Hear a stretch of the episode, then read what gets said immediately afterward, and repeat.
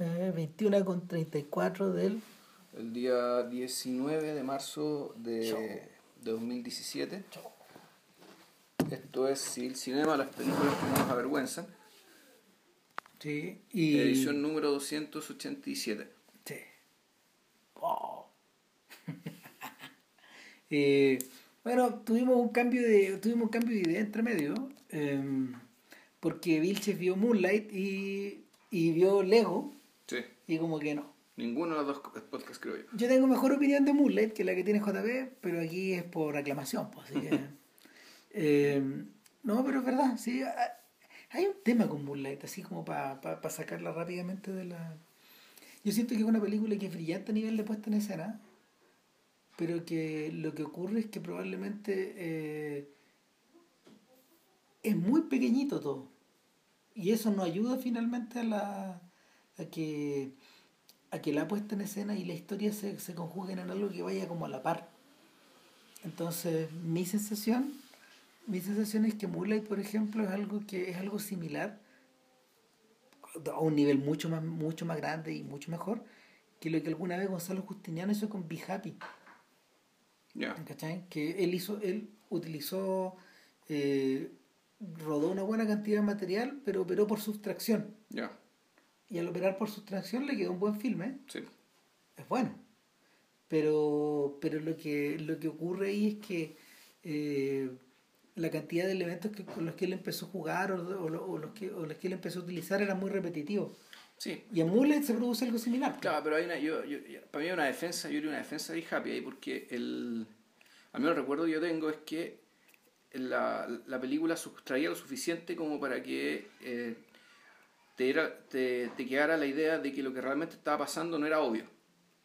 Es decir, que el, el, proceso eh, mental, existencial o de crecimiento o maduración de este personaje era un proceso que en realidad no estaba del todo explícito y que quedaba, quedaba básicamente a la- al arbitrio del, del espectador eh, armarlo a partir de eh, ni siquiera de la ni siquiera o al menos ni siquiera tanto de la expresión o de lo que le pasara o de las cosas que mostrara la actriz porque la actriz era deliberadamente inexpresiva sino que más bien a partir de lo que ocurría, es decir, de sus interacciones. Moonlight, en cambio, es abierta, es abierta como un libro, es decir, se entiende todo, queda todo claro, queda todo, es todo obvio. Eh, y eso obvio que queda claro, en realidad es demasiado poca cosa, ¿cachai? Para lo, para lo bien filmada, lo bien fotografiada que está la película. Entonces, da Moonlight, el- y, esa es la sensación que te da cuando ves el tráiler, ¿cachai? Tú decís, esto es una bomba, esto, esto, esto es tremendo. Y sin embargo, cuando te muestran lo que realmente había, eh, la verdad no había mucho. No, no había mucho. Y, y lo poco que había era, eh, era, era, en realidad, creo yo, bastante eh, obvio. Y por lo tanto, no sé, pues, o una película que a la, que a la larga digamos, no me hizo mover una sola neurona, es decir, no, no, no me agregó ni una nueva carta al naipe, digamos, salvo sí, que sea muy bonita, pero claro, tú veis el tráiler y con el tráiler decís, oh, pero qué maravilla, ¿cachai? Pero ya te, te, te, te, dos horas de esto, ¿cachai? Que está bien, bueno, se ve todo, pero todo esto para envolver algo que en realidad es muy chico, muy... muy em, Mira, yo, yo comparto la idea del envoltorio. Yo comparto la idea del envoltorio, pero lo que yo lo que sí agrego es que eh, en estas tres historias, porque en el fondo son tres cortos, esencialmente son tres cortos con tres personas, con tres actores distintos interpretando el mismo personaje que de alguna forma va, va cambiando y va, va orientándose cada vez más en una dirección que parecía previamente mm, determinada. O sea, lo que, lo que el personaje carga en el fondo es una condena. ya, ujú. ¿cachai? Y lo que Blue, lo que, lo que Kyron o Quirón o... No, el Little, eh, y Eh, Black. Eso, Little Quirón y Black. Entonces, el, lo, que, lo, que estos, lo, que estos, lo que estos sujetos, que son la misma persona, en el fondo van cargando, es una condena que se va expresando de distintas maneras. ¿Cachai? Y... En realidad es más de una condena la que han cargado. Sí, claro. O sea, son tres. Son tres condenas. Ser pobre, ser negro, ser gay. Claro. de acuerdo a la estructura de, de una sociedad como la que Trump quiere instaurar ahora. E- Esa es la es, y esa es la yo creo que yo creo que ese es el- yo creo que probablemente ese es el valor más interesante de la película. pero no, no solo de esta película, sino que de muchas otras que están girando en torno a lo mismo. O sea, lo conversamos a propósito de La La Land, que hablábamos de esta suerte de agotamiento. O sea, lo mencionamos a propósito de Moonlight, porque, porque en el fondo este chiquillo eh, que, que escribió la obra de teatro y el director que la el director que se interesó, digamos, cuando estaba en una etapa de, formación para, para convertirlo en película, ellos finalmente venían trabajando desde hace varios años. Entonces no también se vuelve a producir este fenómeno de La La Land y se, se vuelve a producir lo que le ocurre, lo que le ocurre, lo que le, les ocurrió también a, James Mangold y su equipo al hacer Logan. Finalmente, finalmente realizan una ficción acerca de acerca de una, de una sociedad que se está eclipsando. Y, y es, es una sensación medio parecida a la que se produce cuando uno empieza a observar las películas americanas de fines de los 60 también. Cuando esta suerte de malestar se empieza a expresar. En, en, en, en, ese momento se expresaba a través de filmes que pertenecían en teoría a un género cinematográfico, pero que pero que terminaban empujando los límites de ese género. Sobre todo porque, no sé, la forma de la estructura de esa, de esa industria en esa época estaba como dominada un poco por estas ideas. Esto va desde Bonnie and Clyde y Petulia hasta Five Easy Pieces y Easy Rider y mucho más allá. Y en este caso también se está produciendo esta, esta, esta sensación de, de, de, que, de que la olla a presión está empezando a cocinar estas cosas. Y, Ahora, mi impresión, mi impresión sobre Moonlight, así hablando de los tres cortos, eh, yo siento que el más logrado, para mi gusto, es el segundo. Que casualmente el más corto. Es el más breve y es como una viñeta, básicamente. Es una viñeta, es una bisagra. Sí, no, aparte que el. Em, en realidad, no sé si será el más logrado. El, sí, claramente el más corto y además el más simple. Sí, claro. Porque el que tiene, el que tiene, que está centrado, digamos, en básicamente un solo conflicto. Claro. Que es un tema, que un tema de bullying. Em, de bullying, de amistad, de colegio y de, y de, y de, chicos que están creciendo. Mm. Gente que se va a convertirse en adulto en el fondo. Entonces, el, eh, ahí yo siento que la operación de sustracción le funciona bien. Eh, y respecto de los otros, a mí me gusta, a mí me gusta todo lo que tiene, todo lo que ocurre dentro del restaurante, por ejemplo, al final. No, hay algo, hay algo del actor que interpreta al amigo que no me termina de gustar. Ya. Hay algo en él, eso no sé si tiene que ver con mala actuación, tiene que ver con que él tiene un rostro que pareciera estar riéndose siempre. Y que me y claro, eso no es, no es necesariamente malo, pero es un recurso demasiado obvio, ¿cachai? Para querer mostrarte un personaje que que supuestamente estaba reconciliado, digamos, que iba reconciliado con la vida, con la sociedad, Pese a, saberse en un lugar, digamos, de, desmerecido. no, pese a saberse en un lugar, claro, de, de, de desventaja, de privación, de, de, complicación, complicación etcétera. O sea, eh, de ser, de ser, claro, pero es un proletariado integrado, digamos, es un proletariado, pero está integrado y esa integración después del infierno que lo tocó vivir, que lo toma como una bendición y eso... Al contrario de lo que le ocurre a Black, que en el fondo adoptó finalmente la manera de ser de su, de su, de su padrastro. De su mentor. De su mentor, claro, pero pero no pero en paralelo no adoptó no adoptó las cosas choras de su mentor también. Esta idea de como de de escuchar a otro o de, de ser con otro, ¿cachai? Etcétera. claro, porque por, el, hecho de ser gay.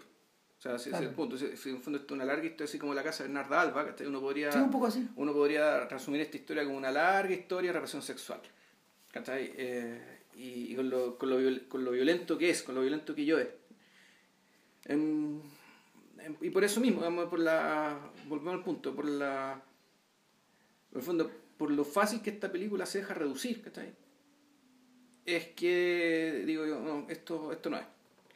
Esto no, esto no lo hizo y como, como muchas veces pasó en el Oscar, le dieron el Oscar a la película equivocada por razones equivocadas. Y ya está. El, bueno, ¿por qué mencioné todo esto al principio?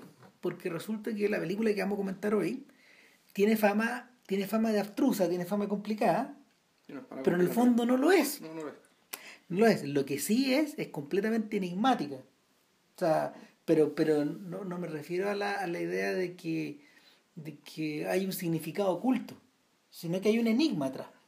Hay varios enigmas. Yo siento que hay varios enigmas que están, están como intersectados, pero no están pidiendo, no, no te están pidiendo que los, que los interpretes. Es que sí, es que por lo tanto entonces no son enigmas. A ver, el... Estamos hablando, estamos hablando, bueno, como, como, como, con Vilche en algún momento hicimos nuestro, nuestro es un voto, de, un voto. Es un voto de un Tarkovsky por año, estamos hablando de El Espejo, Cercalo, de 1975. 64. Puta, en realidad hay una diferencia ahí. Cuando tú lo, cuando tú lo buscas en los torrents, ponte tú, ya ah. arrasan los 75. Y yo dije, va, pero ¿cómo? Y, y, parece, pareciera que hay una, como, una discordancia ahí. Ya, claro, porque en el libro, en, el Scouting Time del libro que escribió el propio Tarkovsky. Es el 74, la, la, refieren como película 74, es decir, la película que hizo después de Solaris. Sí. Y... De hecho, una película que, que este sujeto venía preparando después de, de Andrei Rublev y quizás de antes, porque por lo menos eso, eso, eso tengo entendido. O sea, Solari estuvo ahí porque porque se le presenta la posibilidad a, a Tarkovsky de volver a filmar muchos años después de, de, de, haber quedado atrapado en, en, la polémica de Andrés Rublev y, y, a Solari le va bien. Entonces, eh, sorpresivamente, eh, el, el, la cabeza de estudio, que no era Mosfilm, era otro estudio. Ya. No me acuerdo. No, pero este, esta película es Mosfilm. No, es Mosfilm, pero la producción está concentrada en otro lado. Ya, Es más pequeña. Y este tipo que en el... Todo, esto es estatal, por cierto, pero hacia dónde había llegado la, la producción, donde estaba radicada, eh, el presidente del estudio cambió de idea y finalmente financió esta locura. Sí, bueno, además hay que recordar, ojo, que en, la Unión Soviética, claro, muy estatal, muy autocrático habrá sido todo, pero el prestigio en Occidente también pesaba. Claro. Entonces, un tipo como Tarkovsky que había ganado Venecia, había ganado Cannes con sus dos primeras películas, y que más encima le había ido bien con Solaris, puta, tenía espaldas, aparentemente para que le dijeran, ya sabes qué, puta, ya, eh, habla de ti mismo, que es lo, que todo el mundo cree que esa película es, es, Tarkovsky hablando de sí mismo, cuando en realidad eh, es eso, pero un poco más complejo. Claro. No, yo, diría que un poco más simple que eso. Mm. Porque, a ver, lo que tenemos, lo que tenemos en. Nosotros la vimos cuando el Cine Arte Normandí hizo una retrospectiva casi completa de Tarkovsky, salvo nostalgia en cine. Eh, fue bien tremendo como circular por todas las películas. Mm. Yo nunca he tenido una relación cercana con el espejo. Yeah. Vilchen más, Vilchen más porque la he visto más, pero ni tanto más tampoco. tampoco tantas veces más. Claro, eh, a él le gusta más que a mí. Y lo que sí, lo que sí ocurre con el espejo es que, eh, a ver, al contrario de lo que, al contrario de lo que suele suceder con, al contrario de lo que suele suceder con los filmes de autor, donde, donde están como sometidos, no sé, pues a los autores, los autores de la era del cinearte, o sea, es decir, de desde, desde Visconti en adelante, y Tarkovsky es uno de ellos, de hecho. Desde Visconti, desde Visconti hasta Lars von Trier. Ese es como el último tipo del autor de autor cinearte que, que, que, que uno como puede que uno puede clasificar como tal. Tomando en cuenta que esa categoría ya no existe en el fondo. O sea, ya no, ya no ocurre, Pero, pero como que, que, como que ese impulso se muere, digamos, también, en algún momento. A principios de los 90, en el fondo, a mediados de los 90, por ahí. Eh, puta, mucha de esta gente sometida bajo escrutinio de distintos lados. En algunos casos, eh, evidentemente, la lectura es política, en otros casos, la lectura es, eh, es como artístico, cultural, y en otros casos, la lectura es evidentemente, evidentemente biográfica. O sea, algunos tipos como Bergman, de hecho, son tan polisémicos que, pueden, sus obras caen en todas las categorías de, de estas clases de análisis. Y en el caso de Tarkovsky, una de las maneras de acercarse al espejo fue evidentemente decir, bueno, esto tiene muchos elementos de la vida de, de este personaje, eh, sobre todo porque eh, hay, los padres de Tarkovsky aparecen en el filme. Aparece la madre de Tarkovsky Sí, y aparece el padre. y aparece el padre, o sea, aparece el padre a través de a través de O la voz, aparece un actor interpretando al padre. pero también aparecen los poemas Los de, podemos del matar Sonny Tarkovsky, sí. Claro, entonces, eh, cuando, cuando estos tipos se enteran de que están los poemas y de que está la madre metida ahí, bueno, este es un ejercicio, es- este es un ejercicio autobiográfico. Ahora, lo más, lo más curioso es que cuando eh, Tarkovsky terminó la película y se la tuvo que presentar al comisariato, digamos, a la, a la- a la autoridad censora de aquel entonces, la autoridad censora no puso problema a ninguno de los elementos autobiográficos de No. Tarkovsky propiamente tales, sino lo que quiso sacar eran, fueron las imágenes que captó un soldado soviético en el cruce de un lago, que no recuerdo el nombre del lago, eh, que son unas imágenes que efectivamente Segunda Guerra. van acompañados eh, con un poema de Tarkovsky, este, este que es bien, bien llamativo, bien inolvidable cuando, cuando dice este, que no, no hay que temerle ni a la muerte ni a la oscuridad del mundo porque eh, solo lo único que hay en la vida hay eternidad y luz, porque, porque todos somos inmortales y todo es inmortal, por lo tanto no hay nada que temer. Y ese, ese poema está acompañado de, eh, de estas imágenes eh, captadas con mucho con, ¿cómo se llama esto? Con- mucho con mucha precisión con mucho ojo en, en términos de que más, más allá que más, más allá que mostrarte cuerpos moviendo objetos en una en un entorno físico adverso digamos, tú lo que lo que ves es un esfuerzo colectivo titánico y un esfuerzo gigantesco y, y el camarógrafo eh, te transmite eso muy bien y para colmo digamos, y, y lo que hace, y lo que hace todo más triste es que ese mismo día ese camarógrafo lo mataron. Entonces las autoridades soviéticas por alguna extraña razón no, no quisieron que esas imágenes fu- fueran mostradas. Finalmente Tarkovsky dio la pelea y, y, y- y la película se mostró se, se dio con esas imágenes. Se estrena primero en el extranjero también, ¿o no? uh no sé. Creo que sí, pero el... Eh, y bueno, y tengo otra pregunta, tú que, tú que te recordáis más, creo que este es el único momento en la filmografía de Tarkovsky donde uno observa eh, material pregrabado de archivo.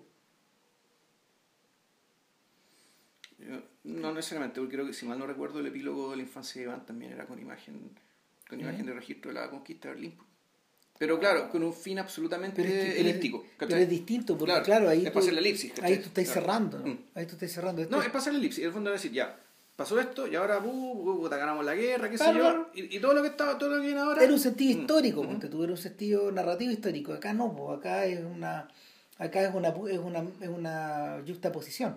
Sí, A eso me refería que exactamente. eh, en, en el fondo en el fondo es como es Tarkovsky operando como podría ser Chris Marquette. Sí, perfectamente. Claro, es una cosa así. Entonces, e- es- eso lo hace eso lo hace eso lo hace desde ya medio medio extraño. Ahora no es el único momento donde se recurren imágenes de archivo, pues hay otro hay otro instante donde también hay una hay una suerte como de celebración. O sea, Eh, hay- es como hay- el final es como el final de una es como la celebración de un triunfo de- del final de la guerra Sí, ponte claro. tú, algo así No, y también está la secuencia de los. ¿Cómo se llama esto? De la derrota de la guerra civil española. Globos. y los, no, pues los españoles que están despidiendo, que están, eh, que están mandando a sus hijos a, a otra parte. A, a, a Rusia. Algunos a Rusia, pero entre otros a América, ¿cachai? Que cuando se Claro. venía la, cuando Eh, venía la derrota. Hay, y y hay otra secuencia más que tiene que ver con la que, que tiene que ver con la herida de- mención, mencionan a un torero que está siendo herido Sí. Eh, y otra más que no son pocas y otra más donde eh, que, que está me- metido dentro de esta misma dentro de esta misma unidad eh, eh, que es donde se observan unos globos aerostáticos que están eh, perdiendo aire y hay unos sujetos que lo están reparando en el fondo. Pareciera ser que estos sujetos se elevan con unos pequeños globos para reparar fallas en estos otros. Pero estos globos son parte de una manifestación estalinista, si. Claro, pero, pero se tiene que hacer en el aire la reparación, hay algo que están haciendo ahí. Y son dos sujetos que es bien impresionante porque son, sujetos, son dos sujetos que están suspendidos por unos globos muy pequeños. Muy pequeños. Entonces da, da la sensación de que es como, como si ellos fueran una, unos parásitos de este globo grande, una cosa así. Ahora, Ahora, eh, ojo, el, ah, pero vol- volvemos. El, el uso de todo esto, de todas estas imágenes, en el fondo estos son, son puentes. sí, Son puentes, pero a, a diferencia de el- Son- son- del, del puente narrativo digamos, de la infancia Iván, estos son puentes entre son puentes entre una idea a otra, una historia a otra, lo que te habla también de una película que en el fondo funciona con la dinámica del sueño. claro, eh, Aun cuando hay, hay sueños propiamente tales dentro de esto y hay eh, recuerdos, y hay presente también. Pero la forma de navegar entre, entre, todo esto, entre todos estos mundos, digamos, entre historia, subhistoria, como se le quiera llamar, eh, yo diría que tiene sí el ritmo del sueño. Lo, a ver, los tipos que, han, los tipos que han desmenuzado el espejo, lo han desmenuzado, eh, a ver, trataron primero de desmenuzarlo como una suerte de eh, autobiografía de un, de un momento de la infancia de Tarkovsky. es, es una es la instancia, es la instancia del retorno de las personas de la guerra, de mujeres que viven con hijos solos que, y que han huido desde, que han huido desde la ciudad hasta el campo, eh, gente que vive aislada y... En realidad son, son tres tiempos distintos. No, son, son, altos tiempos distintos, pero estos gallos parten como... originalmente partían de ahí y eh, los tipos decían y lo que, y lo, y lo que y lo que viene a continuación es una sucesión de sueños. ¿Cachai? Eso, eso, y, y, y más adelante los sujetos dicen, no, en realidad esto es una sucesión de episodios que no necesariamente están interconectados entre sí, pero que sí poseen relaciones. ¿Cachai? Y ahora, ahora último, ahora último, lo que en el fondo, lo que en el fondo eh, eh, los sujetos dicen, los tipos que escriben sobre esto, es que en el fondo el espejo eh, son hartas ficciones o, recuerdos o sueños que funcionan de manera especular, a propósito de la weá, que, que, van confrontándose, pero que un, cada, uno, cada uno contiene elementos de, del otro o de los otros. Sí, ahora yo creo que esto es más simple, ¿eh? en rigor, y lo que, lo que yo vi, digamos, lo que me di cuenta ayer por primera vez, es que esto de partida tiene, y esto es importante, tiene la forma de una biografía falsa de Tarkovsky, es decir, la persona que está ahí es un Tarkovsky, pero no es exactamente el mismo Tarkovsky de la vida real. Es decir, es un Tarkovsky que, que por ejemplo, pasa, pasa por una separación. Que yo sepa, no es el caso de Tarkovsky. Tarkovsky murió casado, digamos. sí, pero, pero sí, vivió, sí vivió separado a su familia un buen rato. Cuando él se va a Europa. Pero esto, esto ocurre después. claro, esto es antes. Esto, es, esto es algo que no era cierto en el momento que estaba siendo filmado. Pero que se hizo cierto después se hizo cierto, pero por otras razones. Exacto. Porque aquí estamos hablando de una, de una separación a partir de una relación fallida, que, que tengo entendido que eso no fue lo que ocurrió en la vida de Tarkovsky. Y, y, y, donde además esta biografía falsa de este Tarkovsky, esto, o este hablante lírico que vendría a ser el espejo de Tarkovsky, eh, Tarkovsky el, este personaje muere. Es decir, la película termina, eh, más que termina, la película llega un momento en que este personaje fallece. Y incluso, e incluso seguimos eh, el devenir del espíritu de este personaje ya después de muerto. Entonces, el, pero claro, esta es una biografía donde a diferencia de las biopics, que lo que tienen que hacer es hacer calzar sucesos con sucesos, con sucesos, con alguna idea, con algún logro, digamos, pero todo muy predeterminado, muy armadito. Tú aquí lo que tienes es un ejercicio parecido a lo que hizo, lo creo yo, Leopoldo Marechal con el cuaderno de las tapas azules en Adán Buenos Aires, que es cuando la, vendría a ser la vida del alma de alguien. Sí, es medio parecido, es medio, a propósito de Marechal, es medio parecido a lo que hace, a lo que hace Macedonio Fernández con, con, la, con la versión transfigurada de su mujer fallecida. Ya, ah, es un Claro, que, que, en el fondo Fernández Fernández imagina una vida una vida de la eterna, así le llama la mujer. Eh, eh, de hecho, cuando, cuando su mujer fallece, él lo deja todo y se convierte literalmente en una camita. Un tipo que vive en una pieza escribiendo, nada más. Abandona todos sus bienes, todo, y en el fondo vuelca su vida en la. vuelca su vida vigil en la escritura de una biografía de una biografía imaginada de su mujer. Ya. Una cosa así, es, como algo así. Claro, ¿por qué, ¿por qué estoy hablando de una biografía de hechos? De, no, una biografía del alma y no de hechos. Porque aquí lo que vemos es el, son, distintos episodios eh, que no tienen eh, importancia anecdotal, en el sentido que, oh, la primera vez que pololeó, o oh, cuando salió del colegio, o sino que son aquellos momentos que dejaron, que uno puede adivinar, que dejaron alguna impresión perenne acerca de la vida y acerca de las personas con las que vivía y la relación que tenía con ellas. Entonces, por ejemplo, una secuencia inolvidable, cuando aparece un doctor que se pierde y conversa con la mamá en un, en un ¿cómo se llama esto? En, un, en, en, la baranda de la puerta de la casa donde ellos estaban. Estamos, aquí estamos hablando, estamos hablando de 1935, que ni siquiera estaban ahí por la guerra. Claro. Sino que el, el pequeño Andrei era un niño muy, muy pequeño, de pelo corto, de tres años. Y la mamá estaba ahí fumando en una baranda. En el fondo, fumando espero, es decir, esperando al papá que nadie sabe dónde carajo estaba. El gran poeta Arseny Tarkovsky. Y el papá no llegaba y no llegaba. Y la imagen que tiene Tarkovsky de su Y madre a lo mejor no va a llegar nunca. no va a llegar nunca. Eh, después vemos que sí vuelve. Pero el, el punto no es, el punto es qué es lo que queda, qué es lo, qué es lo que está. Está la imagen, lo que es el pequeño Tarkovsky colgando de una hamaca junto a su hermanita. O sea, acostado junto a su hermanita. Es, es ver a su madre apoyada en una baranda, fumando, esperando. Y, y eso era su madre en aquel entonces.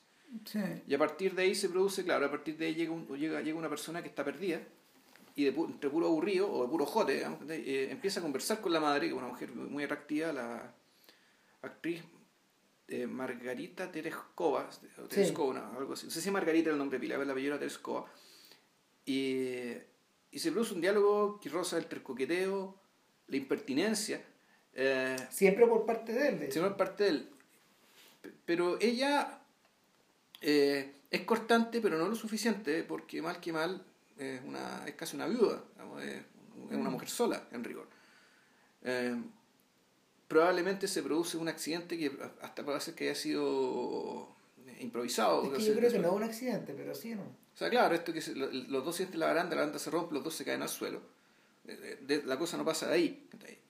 Pero la, mara- eh, la maravilla, digamos, ¿cachai? entonces que, esto supuestamente es la mirada de este niño de tres años, que, le está, que se está fraguando una imagen de su madre a partir de este episodio. Esto culmina cuando este sujeto se va eh, y se da vuelta, pero no de una manera media sentimental o como poniendo cara de, bueno, hasta aquí llega lo que pudo haber sido algo.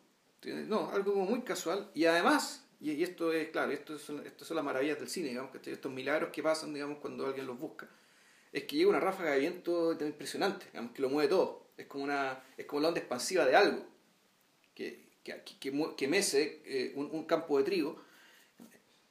Eh, que claro, que dota a, la escena de algo, de algo que no es romance, eh, y no pretende serlo, ni romance fallido, pero sí como una especie de un, milagro de lo inesperado.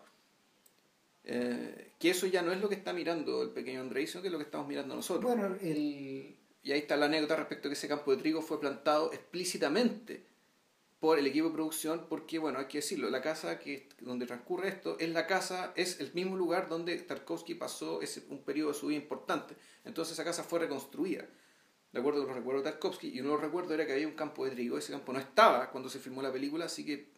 Y los campesinos le decían, no, esta cuestión no se va a dar. sí, sí, es como, es como, lo, es, es como lo que es como lo que hizo es como lo que hizo Romer con la rodilla de Clara, ponte tú. Ya, que como dos o tres años antes de filmarla fue a sembrar.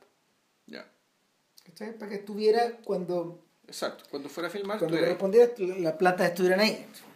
Más o menos así. Entonces, contra todo pronóstico, salió este campo de trigo digamos, y, y- y permitió el- el- la filmación de esta escena en términos, eh, en términos de que estuviera el amarillo ahí, que esté como saliendo de la tierra.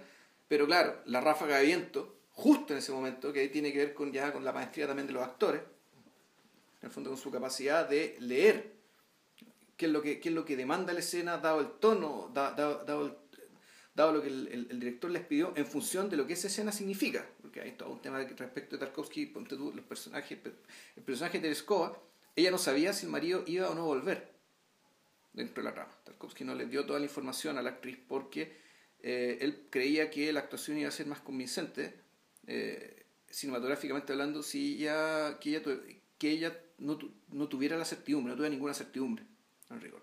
Ya. Entonces, bueno, esa es una escena. Es- es una- y- y- y- Ahora, claro, Yo tengo una interpretación distinta en la escena. ¿Ya? Eh, él le hace un comentario cuando se caen. ¿Ya? Qué curioso es estar cayendo junto a usted, le dice. Y él, algo así.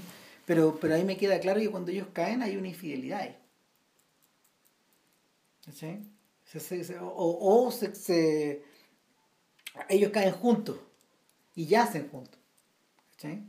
Y, y él y él es una manera súper es una manera súper eh, súper sucinta y súper súper clara de poder de poder contar esto sin contarlo pero al mismo tiempo no romper la unidad del plano porque es un solo plano Sí, desde que estamos en el interior de la casa hasta que salimos hasta que se sale. Claro porque Y llega el punto negro, viene caminando y lejos. claro claro entonces Entonces, eh, a ver, lo que ocurre, lo que ocurre con, lo que ocurre con el espejo en el fondo, y, y, y en ese sentido yo siento que eh,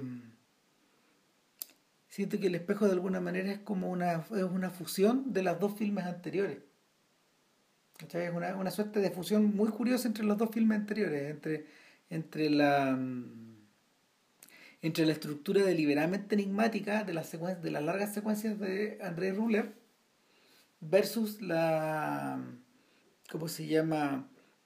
toda la, toda la pulsión emocional que, que, que yace detrás de estas escenas como estas escenas misteriosas de Solari.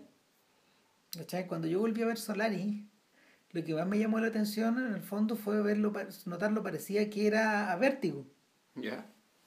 Eh, con esta idea de que la mujer vuelve y vuelve y vuelve y, y que la obsesión la obsesión que porta ella, porque ella es la portadora de la obsesión, acaba por transmitirse a él, finalmente por un asunto como de obstinación.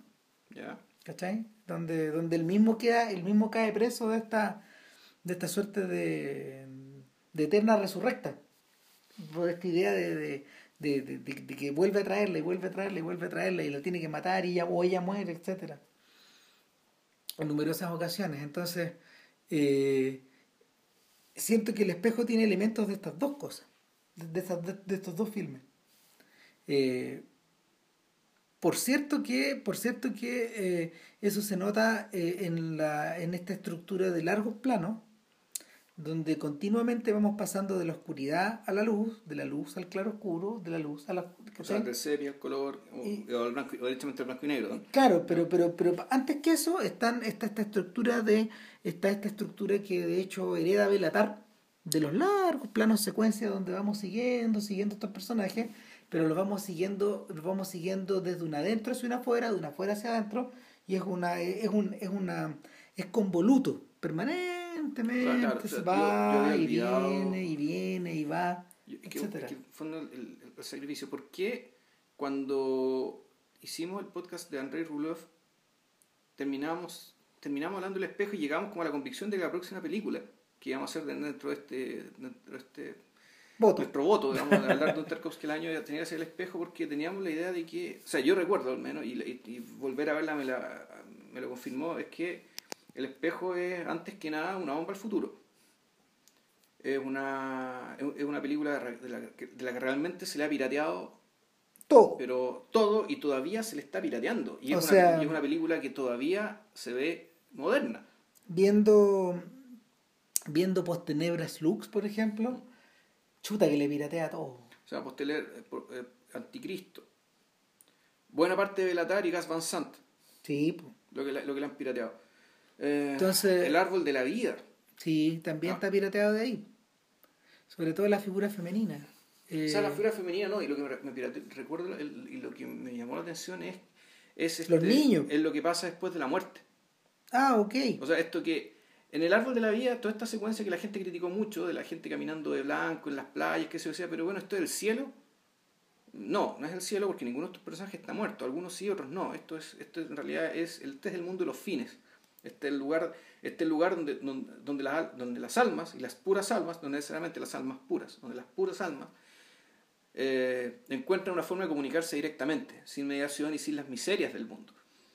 Y eso es lo que eh, es, es, aquello con lo que Tarkovsky cierra esta película una vez que este personaje muere y se vuelve a encontrar con su madre y su madre es joven y vieja a la vez y él es niño y su madre es vieja en el fondo donde donde lo donde esta idea de que aquello que es significativo para, para la vida en cierto sentido queda para siempre aunque queda un poco alterado mm.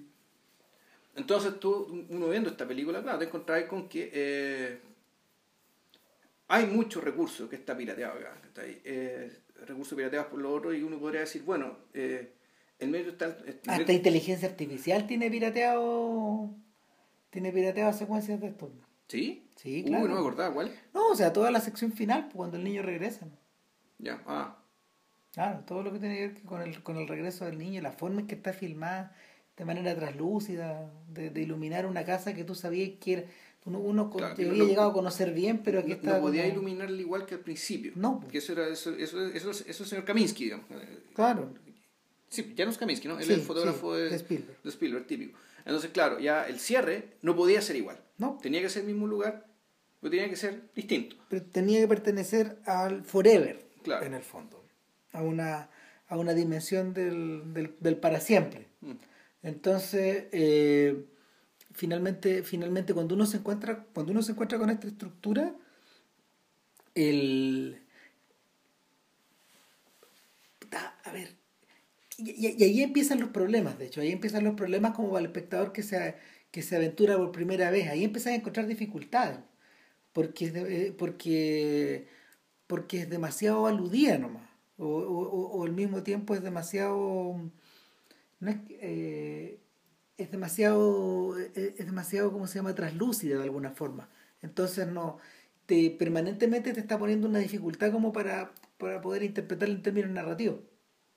Y es en ese punto donde aparece una de las ayudas, pues, pero que también a la larga se transforma en un desafío, y es, y es lo que tiene que ver, punto uno, con las imágenes de archivo, que funcionan como conexión, y en segundo lugar con eh, los poemas de, de, de Arseny Tarkovsky, el padre de Tarkovsky, que lo estuve contando, no son más de cinco.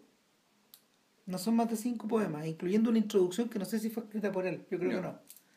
Y, y el ¿cómo se llama? Y en esa, en, en, en, en- ese discurrir, estos poemas de alguna forma funcionan como complemento y contrapunto, pero en algunos casos oscurecen deliberadamente eh, el significado de la escena siguiente o el significado de la escena que eh, acaba de transcurrir. ¿Cachai? Eh, en ese, en ese sentido, en ese sentido, eh, yo tengo la impresión de que lo que hizo Tarkovsky, o sea, y esto, no sé, pues algunos se tira nomás a la piscina, pero lo que hizo Tarkovsky para poder crear estas escenas eh, fue, fue, fue, trabajar hacer, fue, fue trabajar en torno a módulos que en principio en sí mismos son bastante simples. Volviendo, por ejemplo, a, la- a lo que mencionaba Juan Pablo al principio, eh, la escena inicial de la película, donde vemos el fuego en el fondo y los niños jugando, y se abre una- y los niños abren una puerta y se ve el fuego al fondo, y, uno, y uno piensa en encuentros cercanos, No, no, bueno, y aparte hay otra cosa ya, porque esa escena es una escena que tiene un movimiento Va girando, po. de cámara en el que tú pierdes las dimensiones de lo que está ocurriendo dentro de la propia casa. sí, po. Es, es una escena bien extraña respecto de cómo te muestra qué tipo de espacio. El fondo, el efecto que te da es que esta casa, que es una casa finita, parece ser una casa infinita. Parece ser una casa en realidad cuya geografía en realidad, en realidad no está realmente delimitada. No, po. Por lo tanto, es un lugar, eh, es un lugar infinito en el sentido que es inabarcable. Es un soft place. Es in- in- ah, es inconocible de manera cabal o de, de manera No. definitiva. Y, y, y, y, y en, y es en ese momento donde tú te das cuenta que no estás, no estás habitando en el mundo vigil, sino que en una especie como de, de... Estás habitando o en la memoria, o estás habitando en un constructo, o estás habitando... eh, y esto es curioso, pues, pues, se provoca la sensación que provocaba Solaris de estar habitando un lugar eh, sobre el cual eh, la ciencia ficción escribe, pero que suele ser muy difícil de, de filmar. Cuando, cuando, cuando, cuando hablamos acerca de Hard to Be a God, ¿ya? eh, conversamos del mismo problema. po. Conversamos del mismo problema, porque en el fondo ahí, claro, pues ahí nuestro director lo que hacía era, era utilizar ese recurso de Tarkovsky deliberadamente para, para, es- para, mm, ¿cómo se llama? Para provocar esta sensación de, a ver, eh, eh, es, da- es curioso, es el mismo truco, pero, pero, pero funciona a la inversa. Es para provocar una sensación de un, de un laberinto que te aprisiona. Es claustrofobia. No hay infinitud. ¿Ya? ¿cachai?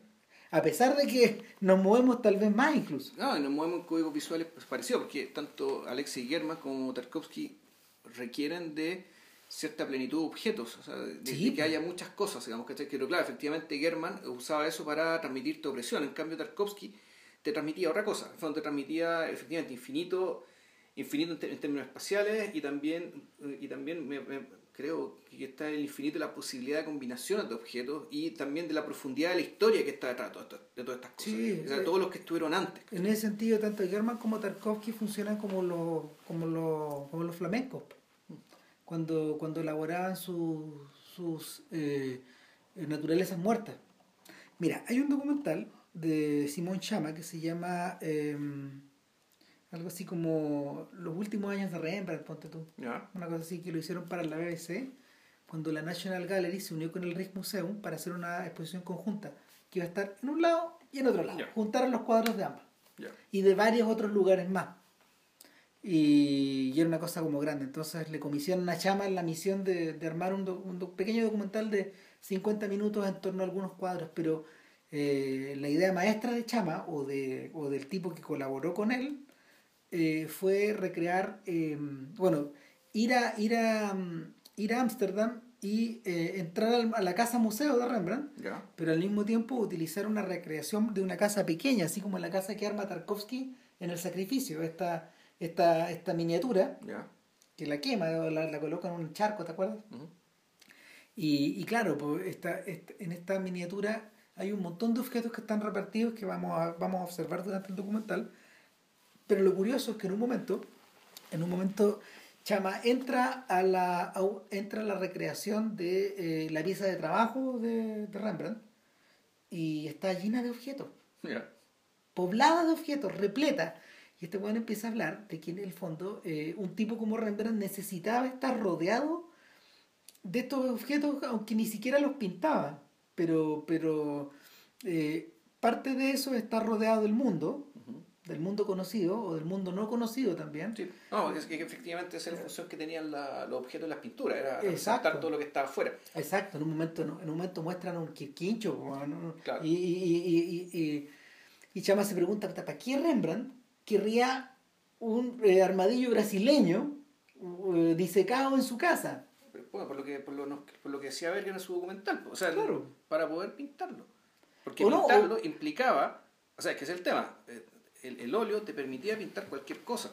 Entonces lo importante era que tuvieras precisamente cualquier cosa, de modo que pudieras usar este recurso para efectivamente poder pintarla. Pero, pero, pero, esa, pero esa cualquier cosa al mismo tiempo es una expresión de todas las cosas.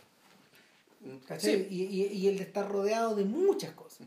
Eh, no, es distinto el, no es distinto el interés de Durero de, dibujar un objeto, otro objeto y otro objeto y otro objeto, etc. Y demostrar, no sé, a, su, a sus visiones idealizadas de los intelectuales rodeados de objetos también. O sea, eh, ojo, no es la acumulación de, estos tiempos modernos, es distinto. Obedece como a otra a otro impulso. Yo creo que hay una matriz media parecida, pero no es lo mismo. No es lo mismo.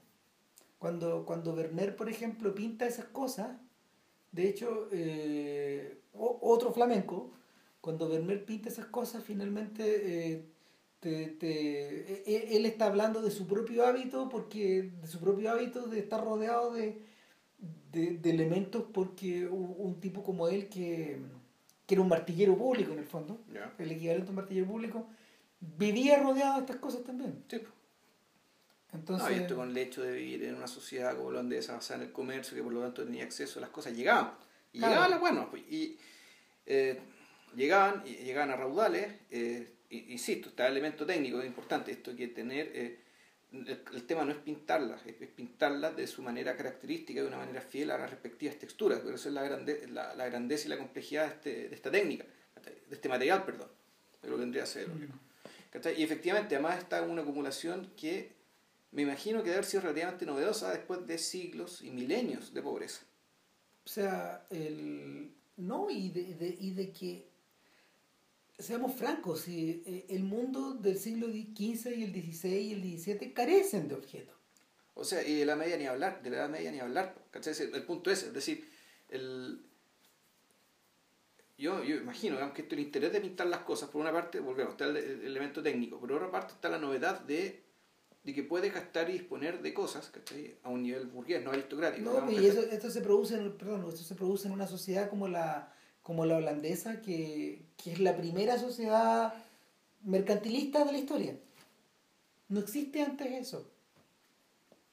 No. Eh, desde ese punto de vista, desde ese punto de vista, esto, esto, esto establece una ligazón de Tarkovsky con Occidente, de hecho más que con, más que con Rusia. Y hay una cuestión media eh, a lo largo de todo el, el espejo corre una cosa como medio ambivalente respecto de esta, de esta idea. O sea, el espejo de, la película es tan grande, es, es tan modular y plástica al mismo tiempo, en que puedes pasar efectivamente de estas, de, de, de estas ensoñaciones respecto a tu propio pasado y de repente leer una carta de Pushkin a un señor que no recuerdo cuál es, respecto de qué es lo que tiene de especial Rusia, o dicho de otra manera, por qué Rusia es cristiana de una manera distinta que los demás cristianos, que por lo tanto te separa, te separa este país del resto occidente. Eh, pero, del, pero, sí, eh, pero al mismo tiempo sigue siendo Europa. No, sigue siendo Europa a su manera y, y, por algo la reflexión está con los españoles, que es el otro extremo de Europa y con el cual también creo que hay cierta, naturalmente que cierta afinidad. Hay, hay, sienten que hay, hay, cierta cosa que los envuelve y, y, por la cual están hermanados. Entre los rusos y los franceses y entre los rusos y los españoles existe eso. Claro, y porque con los alemanes la relación es otra, no, digámoslo. Incluso en, en, el lado bueno de la relación, incluso en el en el, porque claro, está el tema de la, la crueldad, la violencia y la historia feroz que han tenido últimamente, pero efectivamente los alemanes fueron los maestros, también fueron maestros de muchas cosas. No, o sea, además, además, que hay una... A ver, lo, los rusos que se han relacionado con los alemanes son particulares, pues no son... son es gente como Nabokov, es gente como... Kandinsky. Es como Kandinsky, mm. como, como, eh, como Dostoyevsky, que vivió en Alemania. Sí, pues. No, el jugador le escribió ahí, en. Un buen rato, entonces pero, pero no, no, no son personajes como no son estos personajes como Pushkin, por ejemplo. No, claro, pero en realidad la, la principal, el principal influjo digamos, alemán llegó a través de Pedro el Grande y Petersburgo. Sí.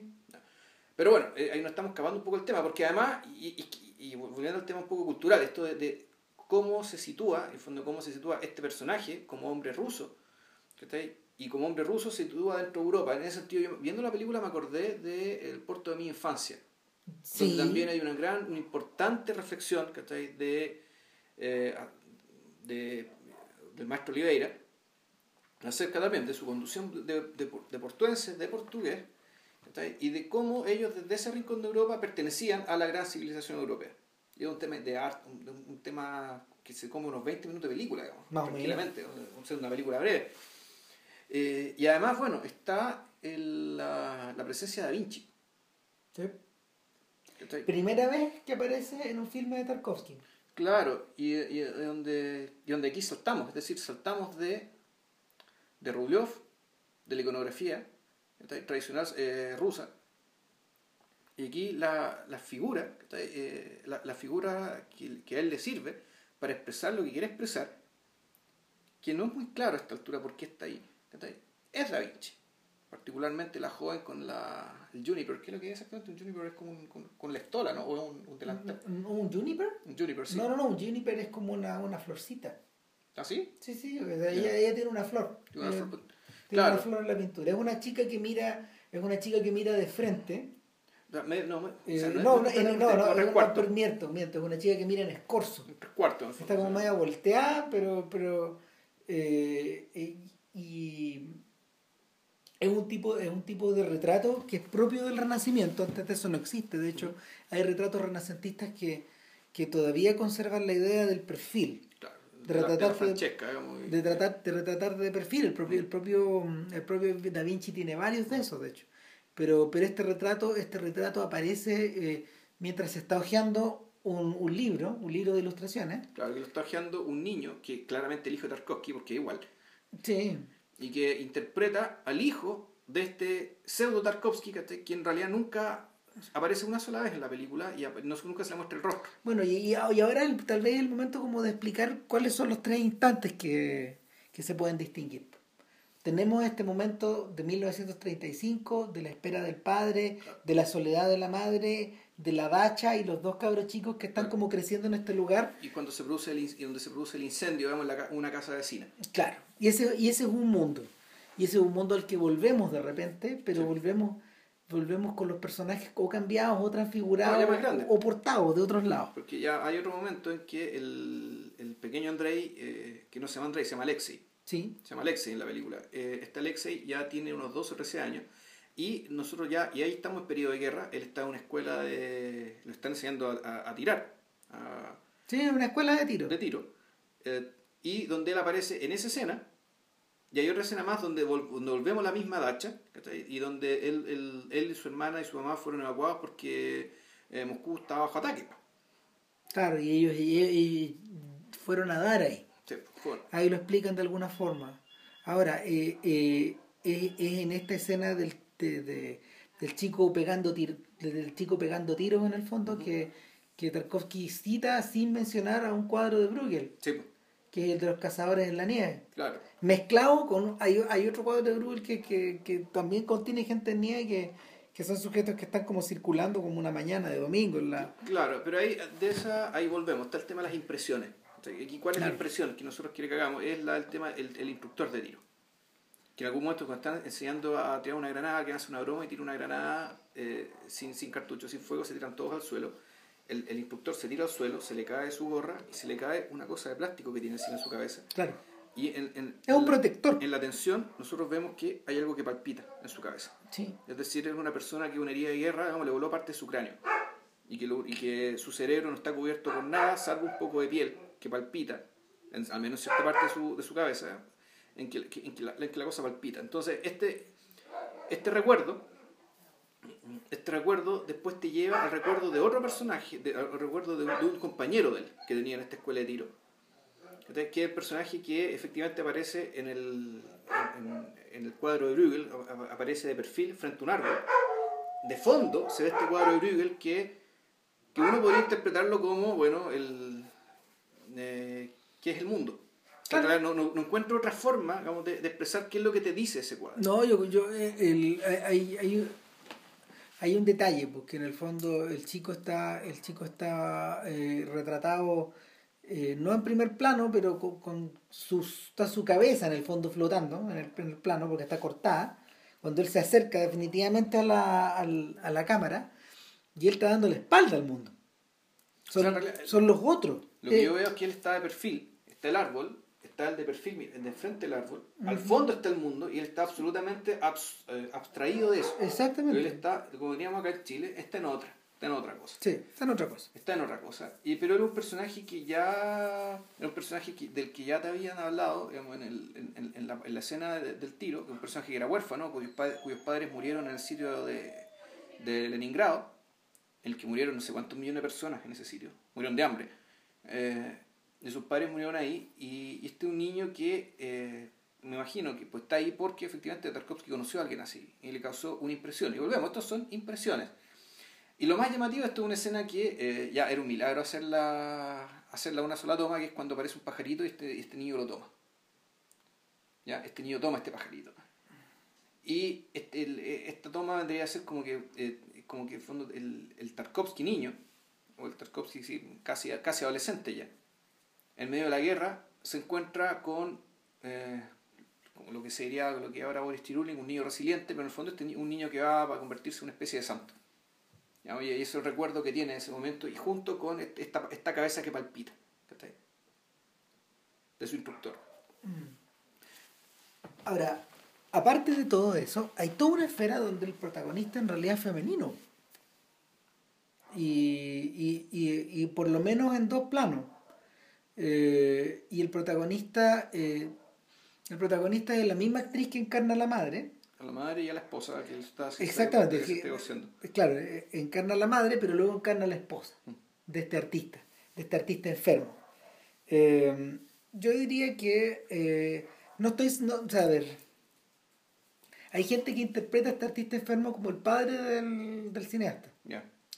Lo interesante es que el padre del cineasta muere tres años después que el propio cineasta, el Sí. 89 muere. Sí, pero por los tiempos no calzan. No, es, es- Tarkovsky. No, sí, Sí. sí, es Tarkovsky. Es, es Tarkovsky. Y en el fondo hay toda una, hay toda una, hay toda una, hay toda una subtrama o hay otras, otras impresiones o otras escenas que, que, que, que evocan en el fondo, y esto, esto es interesante, la idea de, de que la cámara parece ser Tarkovsky.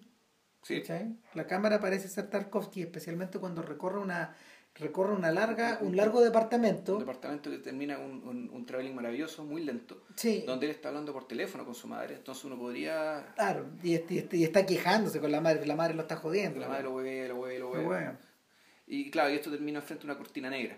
Claro, y, y claro, estamos paseando, estamos paseando por un departamento, pero lo interesante es que pese a que los, pese a que los marcos de las puertas están estupendamente pintados de blanco, eh, todo el papel mural está revenido. Mm. Está como tratado para que en el fondo esté como descascarado. Se, ve medio viejo. Y claro, y, y- y ese efecto está exacerbado en los sueños. Sí. Realmente la escena onírica que es donde eh, cae el agua por la, cae el agua desde el cielo, ¿cachai? Esto está tan de Tarkovsky, ¿no? O que, o que, o que- O que llueve adentro de una pieza. exactamente, o que recorre el agua que está, está todo siendo carcomido, digamos. Claro, porque hay una mujer flotando, ponte no sé. Claro, e- esto en, en, en, en la vida de Gil, ¿cachai? Está, está, hay una pequeña correspondencia. Vamos a decir que una estética al menos similar. ¿verdad? Claro. Del, eh, del mismo tipo, pero con otro grado. Exacto, y, y, es- y este es un punto donde en el fondo eso comienza a madurar. Rumbo a, rumbo a, la, a la plenitud de esa expresión que en realidad es Stalker. Ya, sí. O sea, es- esa es la plenitud de ese momento. Ah, eh, a ver, Stalker no es la mejor película de Tarkovsky, pero probablemente es donde el estilo está más conseguido. En todos los aspectos, en todos los aspectos. ¿Cachai? En actuación, en puesta en escena, en iluminación, los traveling, eh, puta, la, la, la gente que flota, todas esas cosas están todas ahí. Todo Tarkovsky, a ver, todo, la- todos los elementos que man- man- man- maneja el cineasta, todo el cajón, todo el, a ver, todo el cajón de herramientas está puesto ahí. Está, está, está modulado como nunca antes y como nunca después en el fondo. Porque, porque hay elementos de los cuales finalmente él se deshace nomás. Sí. Él prescinde y, y cuando ya llegamos al sacrificio ya no, no hay, hay cosas que ya no, no hay necesidad de usar nomás. Entonces, toda la experiencia acumulada, claro, y, y este es el paso previo a eso. Y, y ¿cómo se llama? El, esta, esta, esta esposa de Tarkovsky, esta esposa tarkovskiana, en el fondo, eh, ella domina esencialmente dos escenas. A mí, para mí, para mi gusto, la más impresionante es la de la... mm, eh, eh, es una filmada en blanco y negro, que es la de la editorial. Que Que esa no es la esposa de Tarkovsky, es la mamá. es que yo creo que sí, pero no. ¿Cachai? El, hay una referencia que la mamá de Tarkovsky, eh, o la mamá del personaje, en el fondo la mamá del artista, eh, No, que es la mamá, pues, ¿por qué? Porque todo esto ocurre después de que le llaman por teléfono y dicen, puta, murió Caterina. ¿Qué Caterina? La que trabajaba conmigo en la imprenta. claro, Y resulta que esta escena después, que eh, es una escena que eh, empieza, que está, transcurre en blanco y negro, llega corriendo esta, un- una mujer, se mete en un tremendo edificio, un edificio que tiene toda la pinta de ser, o una escuela fiscal chilena, que tiene, que tiene no, ese tipo de es como una usina gigante. sí, sí. O, claro, o una industria Es una, gigante- yo, creo que, yo creo que de verdad es una, es una imprenta. una industria, una arquitectura de los años 30-40. Claro. Eh, y donde efectivamente llega corriendo, eh, pero y, y en un largo traveling, siguiendo todo, pues, metiéndose por todos los pasillos, siguiendo las máquinas, que sé yo, hasta que llegan a hacer la redacción y busca una nota donde ella cree que hubo un error. No, y yo creo que, yo creo que hubo, que hubo algo más que un error. Ahora, esto tiene la estructura de un sueño en la medida de que muchas veces los sueños que los, muchas veces los sueños que, que, que, se, que tienden a transformarse en pesadillas dependen precisamente de un detalle, ¿Mm?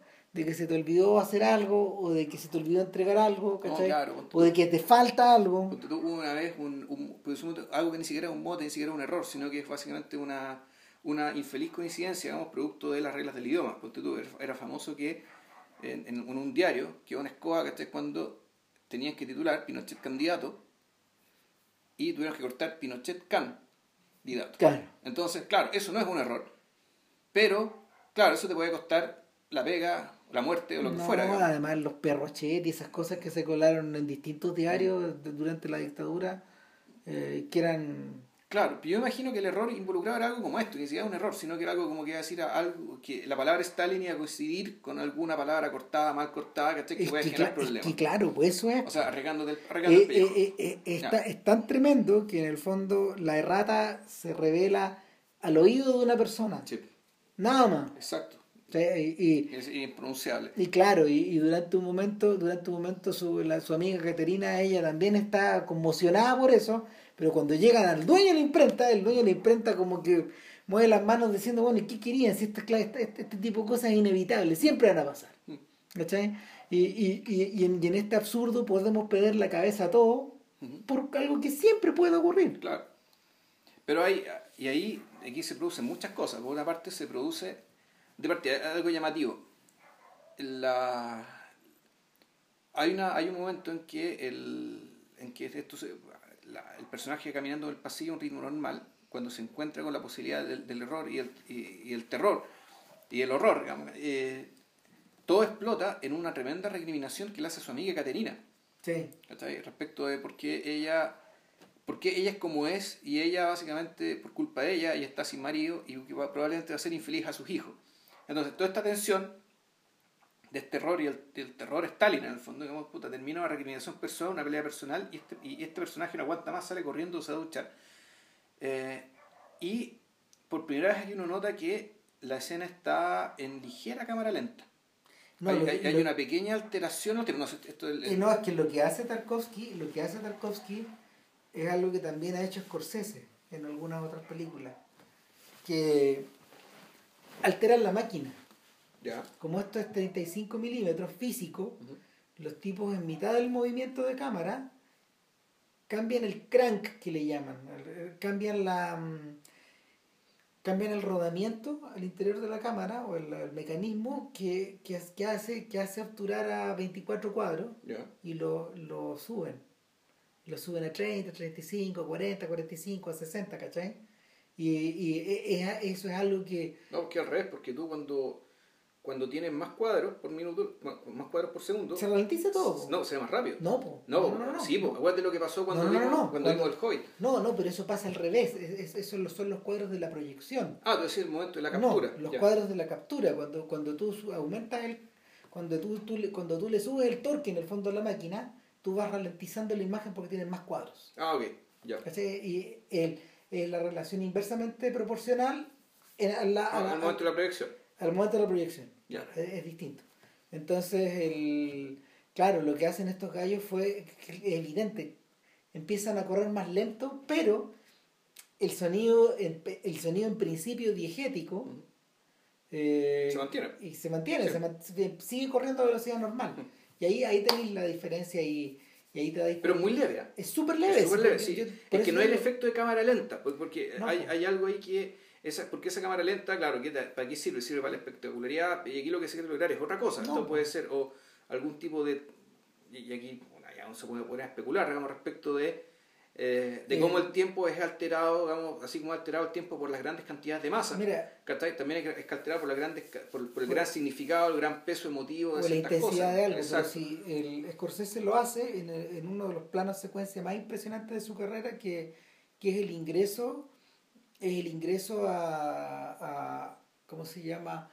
a una a, a la fiesta creo de los Beaufort cuando entran, cuando entra Leland, perdón, Newland Archer, ¿Ya? cuando entra Newland Archer al, Sí, el, ingreso en Buenos Muchachos es en velocidad normal. no, es velocidad normal, Sí. pero lo que, lo que hace, lo que hace eh, Archer es como empezar a pasearse. Y cada vez que él se vuelve hacia la cámara, ¿Ya?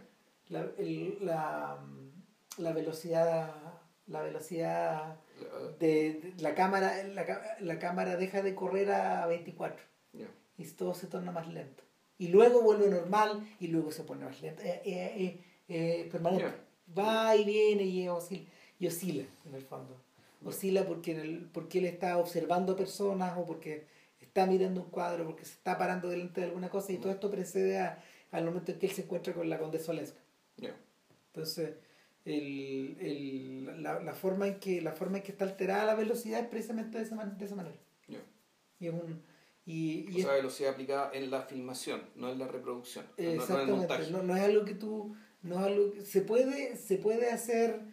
Hoy día se puede hacer en forma digital, pero. pero pero requiere, yo creo que, claro, requ- requiere también una programación de la máquina para que empiece a obturar más, para que empiece a obturar más, Más rápido. rápido. Claro, es de la misma manera. Pero, pero el efecto ese es físico. Entonces, es bien increíble. Y el, da la sensación de que en el fondo el tiempo se estira, da la pero, pero que, pero que lo, lo estira, lo estira en instantes, lo estira en instantes donde, donde en el fondo no pareciera estar concentrada toda la energía dramática. O sea, es que ella está arrancando. Claro. En el fondo ella está arrancando, se quiere bañar, se está arrancando de su amiga que le acaba de decir un, una- un, un montón de barbaridades, ¿cachai? que a lo mejor son ciertas, lo que es peor de todo. Entonces, ella está arrancando de una relación difícil, de una situación de mierda, y está arrancando de la verdad también. Claro. Ya. Ahora, Entonces, para ir, a, para, para ir a ducharse, digamos, y para colmo, la, la ducha, y aquí empiezan temas que tú decís, esto es. Tarkovsky que sí le cargaban la alegoría y qué sé yo, pero puta, uno no, no puede, no, no puede sino discutirle respecto, bueno, ¿qué significa entonces que esta tipa en medio de la ducha el agua se le corta? Y que nunca termina de limpiarse, digamos, de todo aquello de lo que realmente estaba arrancando. Todo pues, es medio similar al momento en que se quiebra la... la se, se, quiebra la... El vaso de leche. No, no, se quiebra, no, se quiebra la reja, se quiebra el vaso de leche, que cuando mm. ellos caen también, o sea... Claro, o la escena está cuando, cuando tienen que matar al gallo, cuando ella tiene que matar al gallo, o, a un gallo. Entonces, si eso no tiene peso simbólico, digamos, que... El... Bueno, ahí en esa escena, en la, que también, también transcurre en un pasado que es discutible, no, es cuando él ya es un, ya él es un adolescente, está con su madre en la dacha, escapado de Moscú, y tiene que ir a visitar a una pariente, a, perdón, a una vecina, sí. que es esposa de un doctor, por un asunto femenino, que tú sabes que se hace un aborto. Todo, tiene todo el aspecto, por eso te decía, por eso te decía de, que, de que la caída de la, de que la caída de la raja también tiene que ver con eso. Y... Claro, que eso pasó 12 años antes, pero claro. Pero es lo mismo, todo, todo, esto se tira como chicle, sí. El niño tampoco calza por la edad el niño que vemos es el niño del presente. ¿Cachai, No, es que, es que ese es el hijo, es que ahí está el tema. El hijo del presente es, el, hijo, del, artista. Y de hecho, y por eso es que la, la, la, la, actriz que hace de la madre, ahora hace de la esposa, le dice a la cámara, a, fondo, a, través de un espejo, porque ella se está mirando el espejo cuando se está produciendo este diálogo, eh, estoy descubriendo con horror que Ignat, pues se llama el niño, Ignat se está pareciendo increíblemente a ti. Claro. Entonces, por eso es que ese mismo actor, que el hijo de Tarkovsky, que es igual a Tarkovsky, eh, aparece haciendo del, del, joven Alexei y hace de sí mismo como este muchacho que está, eh, que está en el fondo medio perdido, como el cabro de Martinacho un poco, viendo pinturas, prendiéndole fuego unas cuestiones ahí en medio de un patio al lado y, y que se encuentra con su abuela y no la reconoce. Una escena terrible, porque aparece León en la casa y en vez de encontrarse con el hijo, con, con, con Alexis se encuentra con Ignat, al cual aparentemente no conoce, pues la abuela lo ve, ah, perdón, me equivoqué, y se va. Sí. Em, ¿Por qué estamos hablando de esto? No, lo que pasa es que vuelvo a la idea de que, a ver, mm, eh, y esto nos, esto nos retrotrae a animales nocturnos, de hecho.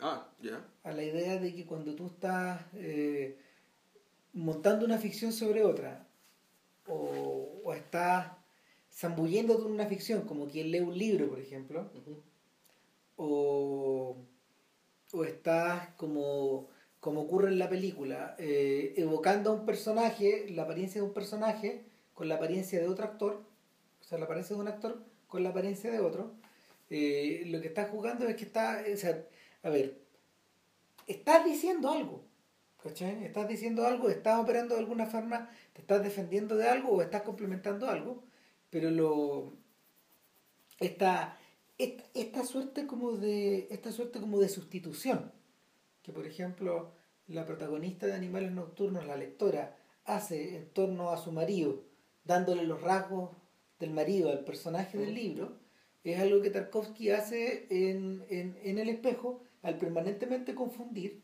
los planos de darle el mismo, el mismo papel a, la actriz, darle el papel de madre y de esposa, y al, hijo, al hijo, al, a Ignat, convertirlo en un momento en Alexei y hacerlo medio plástico. Ahora, ¿cuál es el sentido de eso? Que la función especular. Pues. Sí, es eso, pero a diferencia de Animales Nocturnos, que estamos hablando de una ficción dentro de otra, aquí en realidad lo que tenemos yo creo que hay una, hay una linealidad, una linealidad férrea. Por mucho que la cuestión, es que esté desmontada, si tú pensáis esto de manera lineal, la cuestión funciona. No, sí, funciona, de, funciona de forma lineal, pero los protagonistas y las situaciones y los personajes y los objetos están todos cambiados. Eso es lo que pasa. ¿Cachai? O eso es lo que siento yo. Lo que, mira, la, la, es como lo que le ocurre es como lo que y, y, es como lo que de hecho como que venía ahora cuando venía manejando venía pensando en eso venía, venía pensando en la idea de que eh, hace unos días atrás eh, Vilchen me, cuando, cuando, hablamos por teléfono y decidimos que íbamos a hacer el espejo eh, el Vilchen me mencionó las 10 películas que eran importantes para Tarkovsky y lo interesante es que no son diez, una, una película por cada director o una película por cada actor o una película por cada país. Finalmente eh, son varias películas de Bergman, varias películas de Bresson. O sea, son tres de Bergman, si mal no acuerdo, dos de Bresson, una de Kurosawa, una, una de Misoguchi, eh, una creo que Antonioni, si mal no recuerdo, y una de Chaplin. Bueno, pero en fin, en fin, la consecuencia de esto, la consecuencia de esto es que eh, yo le dije, en realidad no hay mucha variación. Y yo te dije pues, la, que la caja de herramientas... De una de Claro, Nazarín. Mm. Que la caja de herramientas para estos efectos de Tarkovsky no es tan grande. Es como lo que yo conversé con Desplechan. Yeah. Que Desplechan decía, mira, mi maleta no es muy grande. Eh, imagínate que yo soy como un actor de repertorio, o que yo y mi compañía somos como una compañía de repertorio, y funcionamos con 10, 10, trajes de vestuario, funcionamos mm. con eh, una caja de maquillaje, una caja de luces y también tenemos una, incluso hasta para los nombres, tenemos pocos nombres. Mm. Entonces no tengo otro remedio que empezar a turnarlo, empezar a jugar con esta idea de los nombres y repetir a personajes, darle nombre y apellido a personajes que son totalmente distintos en películas, en películas distintas. Eh, pero, ¿qué es lo que obtengo de ahí? Lo que obtengo de ahí, bueno, obviamente eh, es, una, es, eh, es como un universo más cerrado, eso no me lo dice, pero, pero está súper claro. Lo que tú obtenido es un universo más cerrado, pero al mismo tiempo tenéis correspondencias que, correspondencias que son más ricas, ¿cachai? Que están más intervenidas. Y, y, finalmente, eh, la conclusión de lo, de que decía de Plechan era que una caja de herramientas más pequeña no necesariamente era más pobre o más rica que otra caja más grande. Y la caja de herramientas de Tarkovsky es más pequeña de lo que uno cree. Sin embargo, la forma en que él opera estos elementos pareciera no tener fin. Entonces, en, en el espejo, en el espejo mi impresión es que eh, él juega a hacer la combinatoria de la forma más extrema que, que jamás, que jamás intentó. La combinatoria pareciera ser infinita también. Bueno, en realidad, bueno, ahí, ahí empieza uno a, a meterse en cómo, cómo fue filmada la película. Por ejemplo, la, la decisión de usar a la misma actriz para la madre y para la, para la esposa no fue una decisión primigenia. Me imagino que no. O sea, esto fue producto de que, eh, de que dándole solamente el papel de la madre, no se estaba explotando todo el potencial de la, de la actriz. Y por eso ¿Era muy pocas escenas, ponte tú? O eran muy pocas escenas, o eran escenas que estaban teñidas, que estáis de un de, o de un ánimo o de, una, o de una gama de situaciones que era demasiado limitada para lo que ellos querían o podían lograr. Entonces, no hay, no hay una. No había originalmente una intención psicoanalítica, digamos, que está ahí metiendo, haciendo que estos, dos personajes fueran la misma actriz. yo creo que nunca, nunca la hay de una manera de una manera manifiesta. Y cuando la hay de una forma manifiesta, en general la cosa no queda bien. Claro, porque, de, ¿por qué? Porque Tarkovsky lo que, lo que le interesa es que bueno, que los actores sean fieles, sean fieles no a lo que él, o sea, tienen que ser fieles a lo que el director les pide para cierta escena, pero no a lo que los actores se figuren tiene que ser ese personaje. Él, él, decía en este libro, que estaba leyendo hace un rato, que a él no le gustaba darle toda la información a los actores porque los actores que terminan actuando, terminan actuando su propia idea, a partir de su propia idea, por lo tanto, a partir de un análisis propio, de un, a, partir básicamente de un pensamiento. Y él lo que quería al revés, que era fuera, él estaba más del lado de Bresson, es decir, él quería respuestas humanas espontáneas e instantáneas a partir del desafío que el director le está, está imponiendo con la información que podían tener y que les, correspondía tener pensando en que tú no sabes lo que te va a pasar después en la vida. Claro, que es la antípodas de Elia Kazan, por ejemplo. Y de hecho es lejos de... El ¿cómo se llama? Ahora que estuve viendo todos los filmes de Scorsese también, pues este gallo también, este tipo también trabaja de esa forma. Eh, no trabaja como Tarkovsky, de hecho. Trabaja de la otra manera. O sea, donde, donde pareciera ser que el input del actor pesa mucho, mucho. Pero esas son cosas que probablemente heredó de Kazan y de Casabets. Claro, acá lo que interesa al revés, es decir, tú estás esperando a tu marido, no sabes si tu marido va a volver o no, espéralo. Y ahí dibuje. Claro. Dibuje. Bueno, eso respecto del, lado de la madre. Y respecto de, el fondo, Tarkovsky eh, no, nunca, le, costó mucho dar con la forma final de la película, en lo que es montaje. O sea, en, el montaje, en el sentido de que él distingue, distingue, distingue y es muy, muy majadero con eso, en decirte que el montaje no es lo mismo que el ritmo de la película. Porque tú con el montaje lo que haces efectivamente es armar y eh, hacer suceder una imagen detrás de otra, digamos, ponerle sonido y todo el cuento. Pero el ritmo, es decir, la respiración de la película, lo que pasa en la película, es algo que tiene que estar definido de antes del montaje y el montaje tiene que ser capaz de, eh, de ser fiel a ese ritmo. ¿Ya? O sea, tú no, tú no tienes el ritmo en el, en el montaje. Tú, eh, tú en el montaje lo que obtienes es la forma final que es fiel a esto de lo que él llama el ritmo, a esta respiración. Entonces, a Tarkovsky le costó mucho el montaje porque le costó mucho encontrar el ritmo de su película. Entonces, claro, la, yo no sé si uno podría decir que la, la apariencia de, de, que esta película en el fondo es muy extrema en cuanto a los recursos utilizados y qué sé yo, sea un, algo, algo deliberado también desde el principio. Sino que yo creo que más bien Tarkovsky eh, básicamente se dejó guiar por, volvemos a ver la palabra, las impresiones. Ahora, aquello que le impresionó y aquello que en la medida que lo impresionó sucesivamente a lo largo de su vida hizo él la persona que era, lo, lo acercó a, a, su oficio o a su cultura de la manera que lo hacía, pero más importantemente digamos, la forma en que se relacionaba con las demás personas, porque si bien esta película más es sobre él, más bien se usa a sí mismo como cámara para, mirar a los otros. El, a ver, de, hecho, la forma en que está hecha el espejo, como lo describiste tú, no es muy distinto como, la, como él hizo a Andrés Rublev. Andrés Rublev trabajaba de esa forma también. La única diferencia era que tenía unas unidades de tiempo como, y espacio como más definidas. Estaba trabajando en, estaba trabajando en una en, en, un, en, un, plano histórico, en un filme de época, pero la, la, forma en que, la forma en que el tipo fue buscando esta cuestión difirió mucho finalmente del, del, libreto del libreto que escribió con Konchalovsky. El libreto que escribió con Konchalovsky tiene una estructura mucho más normal. Pero la película, como lo comentamos, para que y si quieren escuchen el, el, podcast que hicimos hace un buen rato atrás. Hace 40 podcasts más, o menos. Es lo que claro, hacemos un año y otro. Claro, pero, pero lo, que, lo que ocurre ahí es que o sea, nos topamos con una película mucho más enigmática de la que nos acordábamos, pues, más misteriosa de hecho porque no. las weas no calzaban, pues, o sea, a ver, calzaba la época, calzaban los personajes, calzaban los diálogos, pero la puesta escena es la que no calza. Es como la, que, genera esta, esta permanente extrañeza. Eh, ahí es, a ver, respecto, respecto por ejemplo de la respecto por ejemplo de la escena de, del personaje de la madre y con con cómo se llama con el joven Alexei pero que en el fondo es el joven Ignat eh, yo siento que es como la visita a la bruja de... Ellos están visitando una bruja en el fondo. Sí. ¿Cachai?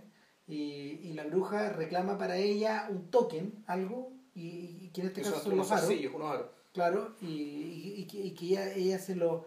Hacia la cámara los muestra de una manera bien evidente para que se vean que los tiene puestos en el final de la escena, después de que esta otra mujer sacrifique el pollo. Aparte de eso, es como un acto mágico, hay una, es como una cosa rara y es algo que es algo que uno a uno lo retrotrae al encuentro con al encuentro con el personaje de la loca o la bruja en Andrei Rublev pero que también se proyecta hacia el futuro en el, sacrificio. en el sacrificio que es una escena muy similar también. Claro pero con un significado completamente distinto o sea con un resultado distinto porque en el fondo la eh, esta escena con la bruja fue lo que termina siendo es lo, lo que transmite es es que a diferencia de las otras escenas donde ese otro radical es un otro que en cierta medida te complementa y te hace crecer. ¿Cachai? Aquí este otro radical, este mundo femenino, secreto y cerrado, es una cuestión que te echa, que te expulsa. Entonces, o sea, está, están así, están así que el espectador, que en este caso es el Ignat Alexei, eh, te queda ahí fuera. No, es Alexei. Yo, yo, yo, yo, yo difiero, pero... pero Alexei porque está en periodo de guerra. pero, pero, pero, tiene la apariencia de Ignat. Entonces, para mí es Ignat Alexei. Yo me creo las dos cosas en el fondo, en, esta versión de mi, en, mi, en mi versión del, del, espejo, pero, pero claro, eh, es Ignat Alexei el espectador, lo masculino también, en último término, eh, y, el realizador. Entonces, es todas esas cosas a la vez. Y, y, finalmente es un lugar, pero, pero más allá de, de, quién sea qué, eh, es el que está afuera, es el que está afuera. igual que el niño dando la espalda a los otros el eh, ¿cómo se llama? Eh, y es una instancia, es una instancia que es una instancia que se vuelve a repetir en la película. Sí, aparte que bueno, yo no sé cómo será en, cómo será en ruso, digamos, ¿cachai? Pero Kok en inglés también es el, el pene, entonces es una castración, po. Sí, po. Sí, claro que sí, po. O sea, No, pero también es la virilidad. Sí. Si el, el- el pollo, el, el, gallo es la virilidad, en el fondo. O sea, la cresta del gallo, sobre todo, etcétera. Y acá, acá la operación consistía en cortarle la cabeza nomás. Disculpe, disculpe que le pida a usted, pero mi marido no está. Y yo no puedo. Es algo así lo que decía, porque me marea la sangre, algo así le decía. ya. Entonces, claro, eh, eh, pero es una invitación a que en el fondo tú así el, tú así el acto mágico, la, al- Sí. algo que, y algo que, y algo, y algo que, algo que termina de ocurrir a puertas cerradas. Ahora, ahora bien, eh, lo que lo que lo que sí me intriga, lo que sí me intriga de lo que sí me intriga de esto es que cuando ya avanzamos hacia las escenas finales y, y, y nos va quedando claro eh, dentro de esta de- de- de- dentro de esta linealidad que hemos establecido de que de que todo esto conduce a la muerte del artista Exacto. finalmente. A la- al fin de un estado o al fin de una manera de percibir las cosas digamos Eh, el, eh, lo, lo que ocurre ahí eh, por lo menos la- mi sensación es que em,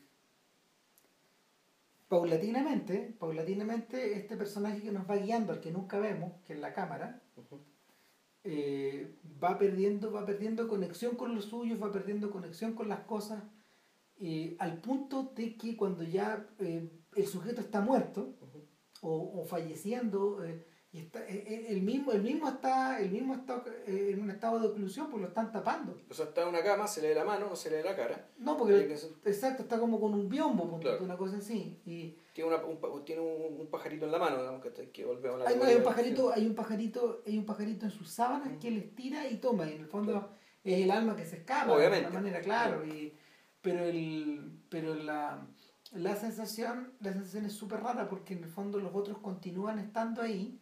Cuando yo tú, cuando tú, el, tu cámara, Ujú. punto de vista, tú ya no estás, y, y, y las cosas siguen, y el mundo sigue, y, y nos conducimos como si en realidad el otro nunca hubiera estado, o como si o como si ya fuera una cosa, un elemento más de esta historia.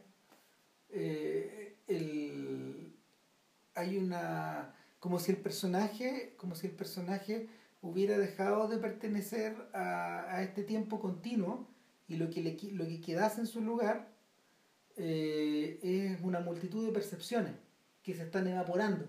En cierta medida, cuando pasa eso, yo, ten- yo tiendo a pensar que yo tiendo a pensar y es algo que es algo que también trata de imitar evidentemente post tenebras lux que son las son las impresiones son los momentos son las cosas captadas de un personaje que o está muriendo o está pasando a otro estado en el fondo en el caso de post tenebras lux es mucho más Es que, claro, Eh, eso está acompañando toda la película. es claro. mucho más manifiesto porque claro acompaña toda la película porque también evidentemente son son los son recuerdos que el propio realizador ha contado en, su, en, Sí. en otras en entrevistas o él mismo ha dicho que sí esto es verdad pero Entonces, está claro, el tema del partido de rugby, cuando el colegio. Yo no sé si el tema este de los swingers, el baño de vapor, no sé si algo que le pasó a él o algo que, ah, puede que- ser que o, él imaginó para su- amigo pero Hay, otras escenas también imaginadas como, como del cielo, esto donde es como una familia que está en la playa. claro Donde él se imagina a sí mismo, digamos, que está ahí con los niños ya más grandes, que está ahí algo que después la película no ocurre. no pues, porque en el fondo eh, el 7 se lo echa Claro, se lo echa el 7. En el caso de. eh, uno podría atribuir que, claro, que al igual que en tener las luces están los, están los sueños, están los recuerdos, también están los temores. Entonces uno Sí, podría po. interpretar como el, de lo que realmente también se trata, digamos, es el, el espejo, es el, el temor de Tarkovsky a. eh, no a morirse, no el temor a la muerte, sino más bien el, el temor a dejar a su hijo. En una fase, eh, el, el de no estar, así como su padre no estuvo. Mm, Yo tiendo, yo tiendo a pensar que hay, otra, hay otros temores metidos ahí. pues, Y está la, una de las grandes frustraciones de la vida de Tarkovsky eh, fue no ser todo lo prolífico que él le habría gustado ser. Cuando uno observa lo, el librito este de los guiones eh, reunidos, hay muchas cosas. Pues, bueno. O sea, aparte de todas las conocidas, hay como siete más. Ya. Entonces, O sea, el guion es terminado. eh, o, o guiones terminados o en estado de o, o- ¿cómo se llama? o en estado de trabajo y, y te das cuenta que, que el, el- el drama de Tarkovsky era similar el artístico era similar al de Dreyer que también era una persona que era muy trabajadora Ya. que estaba permanentemente en el estado de estar creando algo, pero que al mismo tiempo eh, la, cantidad de, la cantidad de material que él puede generar no es tanta. Entonces, eh, o sea, es bien sabido que Tarkovsky tenía muy mal carácter respecto de, de esas cosas, digamos, y cuando, y cuando, de que cuando él dirigía los procesos de los procesos como de los rodajes y todas esas cosas no eran muy simpáticas, pues él era bien, era un sujeto que, no sé, yo probablemente, probablemente, claro, era un poco, debe haber tenido ciertos rasgos de compulsión o, algo de un poquito de histeria respecto, claro, de los resultados porque sabía que sus oportunidades frente al bate históricamente ya eran pocas. No, bueno, aparte además... E iban a ser pocas, eh, sobre todo dentro del contexto soviético. No, no, y aparte lo otro, que este sujeto es un sujeto que el guion está escrito, pero él no filmaba su guion. No, él, él, improvisaba mucho. ¿Y por qué? Cuando tú los lees son mm. como cuentos. Claro, entonces, ¿qué pasa? Pasa que siempre está la posibilidad, imagino que le pasa a Wong Kar Wai también, esto de que bueno, no encuentro lo que estoy buscando y el guion no me está ayudando. El guion me está dando orientaciones, me está dando orientaciones básicas, pero aquí lo que tiene que ocurrir tiene que surgir acá, ahora. En este momento, y además yo tengo que registrarlo, y registrarlo de una manera, eh, de, la manera que me sirve para después poder darle lo que llama el ritmo a la película. Claro, y Entonces eso no siempre se logra, y me dije que las cagas. y ahí parece el torrente de weas. O sea, eh, en ese sentido yo creo que el sacrificio por eso es tan impresionante y es tan, es tan atractiva porque, porque te estás dando cuenta de que Tarkovsky llega con toda una idea, pero es una idea moldeada para los suecos y en el fondo él está jugando a ser sueco y, usando a Erland Josephson y en el fondo se está eh, eh, en el fondo él está jugando a ser Bergman siendo Tarkovsky siendo Bergman. De una cosa así. Porque, porque Josephson es un personaje que está tan identificado con Bergman que no lo podéis separar. No, son la misma persona para estos efectos. Es tan así que Josephson eh, continuamente fue Bergman en todas sus películas en las películas en las que actuó con él. Es distinto, es distinto la relación que tiene con, con y con los anteriores, con este señor de... Gunnar exactamente, que, que, que, que eh, ¿cómo se llama? No es nunca es Bergman. Björnstrand es un vehículo, siempre. Eh, es, alguien que está más allá de esa ¿cachai? Y, pero, pero Josephson es, Bergman.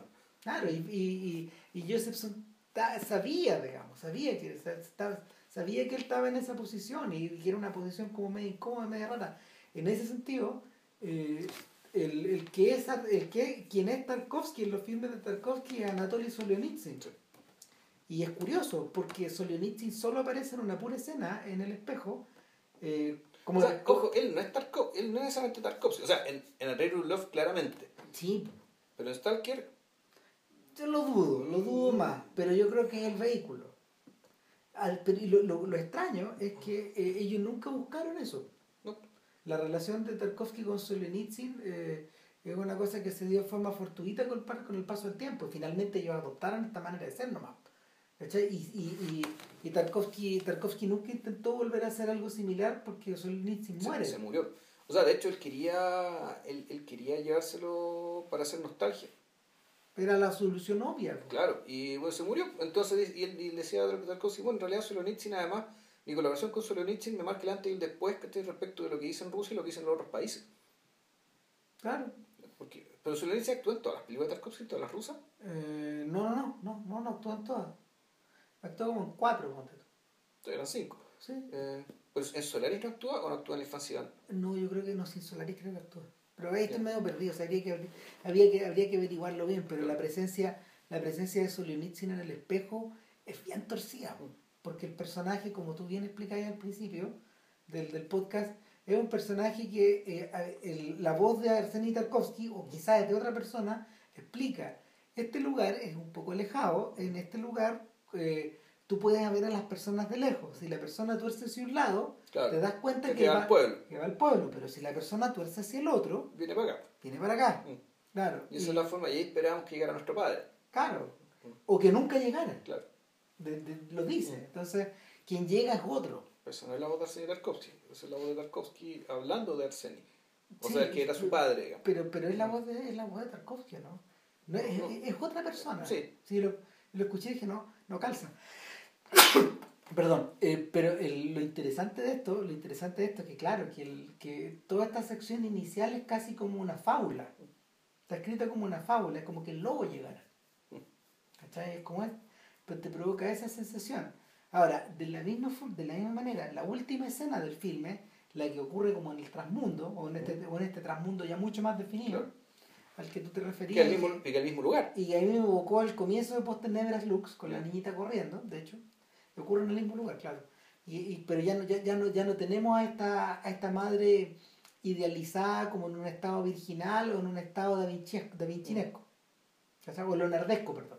Bueno, eh, ojo, porque el, el, cuadro de la, del Juniper, digamos, eh, es bien ambivalente, porque, Tarkovsky también lo dice, él es un rostro muy hermoso, pero que al mismo tiempo es su mirada es algo repugnante, algo, algo que Sí, de a- disgusto, hay una cosa rara. O sea, ella tiene cara de asco, ¿cachai? Sí, Como una cara de desdén, ¿cachai? Que hace que tú, tú, tú a su vez también la desdeñes de vuelta. En el fondo la, pa- parecía ser que tú estuvieras desdeñando a ti, digamos, y tú ante el desdén re- re- respondes con desdén. Entonces, ese cuadro es, import- eh, es importante, aparece ahí porque lo que le interesaba era precisamente que el personaje de Escoba, madre, madre y esposa, tuviera, tu- tu- tuviera esta relación con la audiencia, una relación que será- siempre fuera polivalente.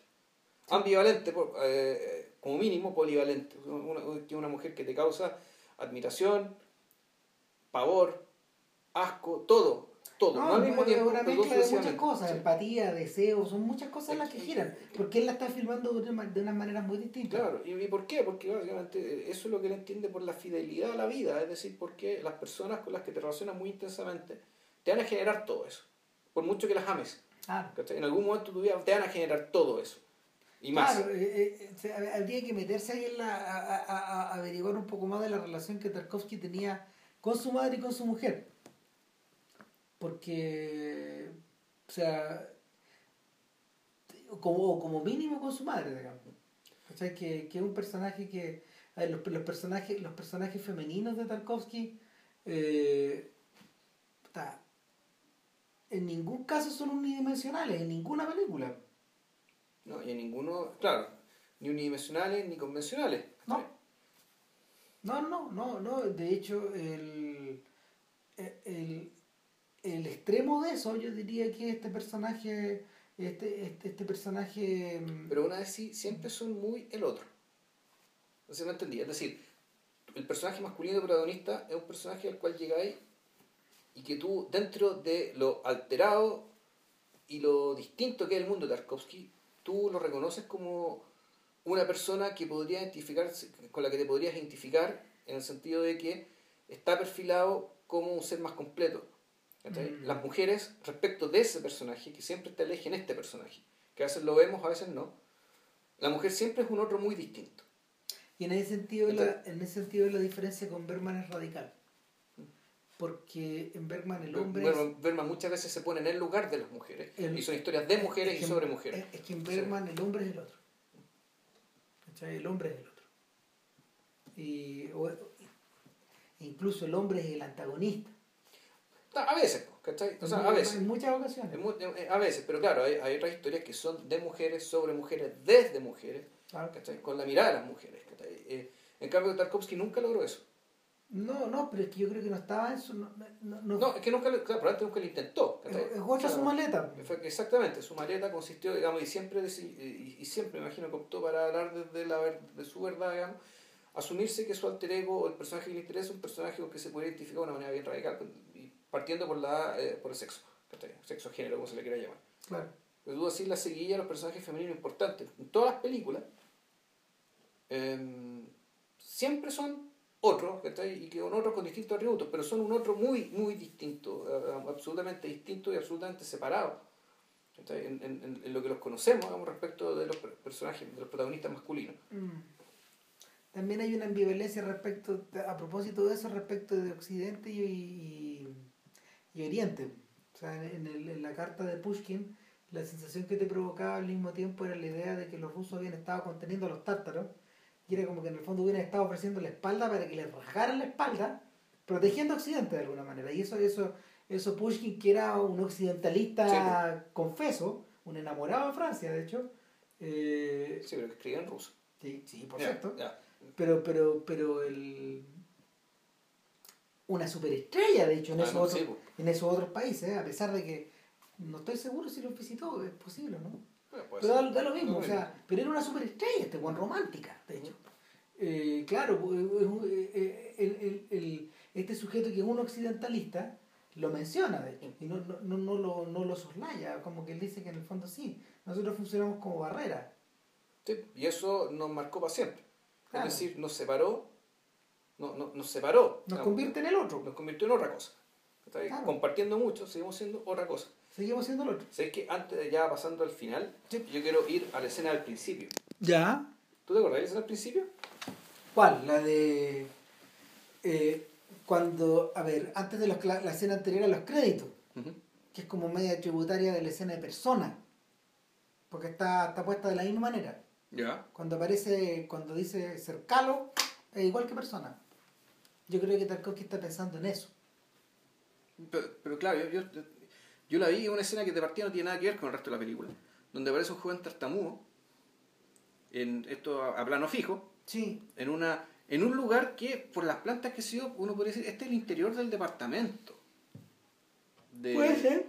¿cachai? y esto podría incluso atribuirlo o o esto es parte de la pega que realiza el artista que después no vemos Claro. ¿cachai? podría ser o también podría ser volvemos aunque no le guste la alegoría esto es una alegoría esto se trata de un de un, de un cabro tartamudo al cual una, una, una psiquiatra le va a hacer un tratamiento para que deje de tartamudear en el fondo lo está sometiendo a un proceso de hipnosis. No, la hipnotizar, exactamente. Y, un, hin- y una hipnosis que consiste en que el, el- en que tú dices, ya, tienes que dejar las manos fijas y yo te voy a dar la, yo te voy a dar la orden de que tus manos se queden quietas.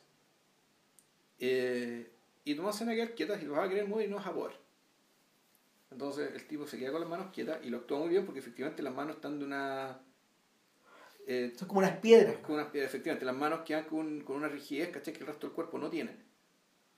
Y parecía ser que el tipo estuviera hipnotizado, verdad. Era así a verosímil es esto. No me extrañaría, acuérdense que cuando Herzog trabajó en Corazón de Cristal, todo el elenco estaba hipnotizado durante horas. Animal. Eh, y después le dicen, bueno, ahora cuando te termine la hipnosis, tú vas a recuperar la movilidad de tus manos y vas a poder hablar. Normalmente sin tartamudear. Y ¡pop! se produce la... eh, corta la hipnosis, el tipo pone los brazos y le dice, yo soy, le, le- le hace decir una frase que no recuerdo cuál era. Sí, una frase, es una frase simple, Una como frase- una. Claro. Yo soy no sé cuánto cuantito, yo tengo no sé cuánto cuantito, pum, el espejo, Claro. empieza la película. Entonces, eh, yo no, había, te- tenía completamente olvidado digamos, Yo esta secuencia inicial. Y ahora que la volví a ver la película hace el jueves, el jueves pasado, eh, quedé bien sorprendido porque de partida no tiene nada que ver con lo que viene después. Entonces, la- la- lo único que, que- Y dado que esta película tiene esta forma. Este- esta forma lineal, digamos, donde, donde creo yo que es. ay, perdón, esta forma convoluta de contarte una historia lineal. Eso. Una historia lineal donde eh, hemos- está el tema de la vida personal, el tema de la cultura, está el tema de la relación con, con el arte, está el tema de la persistencia de lo genético, digamos, esto, de que tú eres tu pasado también. Que como Pedro Engel, ¿cómo es que le, cómo es que le llama a Pedro Engel esto? Lo el, ancestra- el ancestralismo. Ah, verdad, sí. Sí, este tipo estudia eso. Sí, porque no, él, él cree y defiende eso. Y aquí, claro, no, no, no sé si será ancestralista, pero el, el hecho de que, eh, como resultado de sus decisiones de usar los mismos actores, repetir los mismos actores, el fondo hay, hay decir que hay ciertas cosas que se mantienen. Hay conductas que se repiten. Y Ra- Ra- Ramírez opta por decir, esto, eh, esto aquí lo que hace Tarkovsky es eh, confundirnos. ¿cachai? Yo digo, no, no es que haya confusión. No, no, Está claro que una cosa viene después de la otra, pero con el fin de decirte que el tú eres, ¿cachai? Tú eres también las decisiones ajenas. Es que no, yo, yo no, sí, yo no siento que, yo no siento que sea confusión. Yo siento que en el fondo él, él, él aporta, él aporta más y más y más y más y más niveles dentro de una, dentro de una simplicidad que no se vuelve más compleja tampoco. No, no, no, no si, si la película continúa siendo simple. Sí. Pero lo, lo que ocurre es que lo, lo que ocurre es que el sótano empieza a aumentar hacia abajo. Hmm. ¿Cachai? No.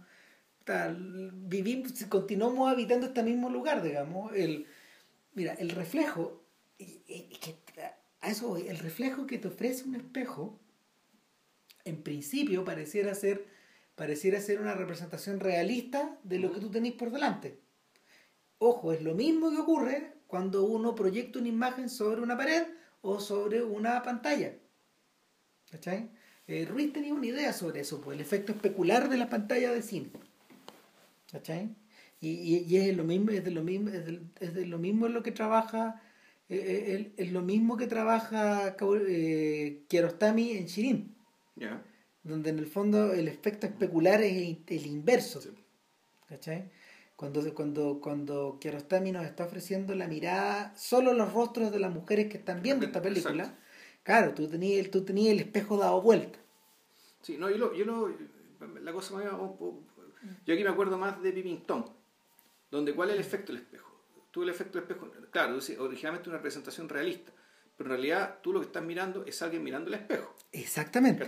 Por lo tanto, el, y, y por eso es que volvemos, el, el, el hecho de mirar el espejo te produce, efectivamente, te produce el mismo efecto de cuando, cuando hablamos del principio, cuando te mostraron la casa a través del espejo y esta casa que parecía tan simple, la geografía de la casa se, se desordena completamente y se ah. convierte en un lugar infinito. Entonces el espejo, precisamente, el hecho de mirarse al espejo, eh, debería, tener, debería tener ese resultado. El resultado que una vez que te miras al espejo, tú no estás mirando a ti mismo, te estás mirándote a ti mismo, mirando el espejo con todo lo que ello está significando en ese momento que está siendo reflejado su en el espejo. El espejo en último término, el espejo en último término pareciera ser un facilitador, pero en, otro término, en otros términos también es un obstaculizador. ¿Cachai? Eh, el, el, espejo, el espejo de hecho aplana, aplana la mirada, es, es bidimensional. No, lo, lo, que ocurre en el espejo, cacha, lo que ocurre en el espejo ocurre en las dos dimensiones del espejo. Sí. ¿Cachai?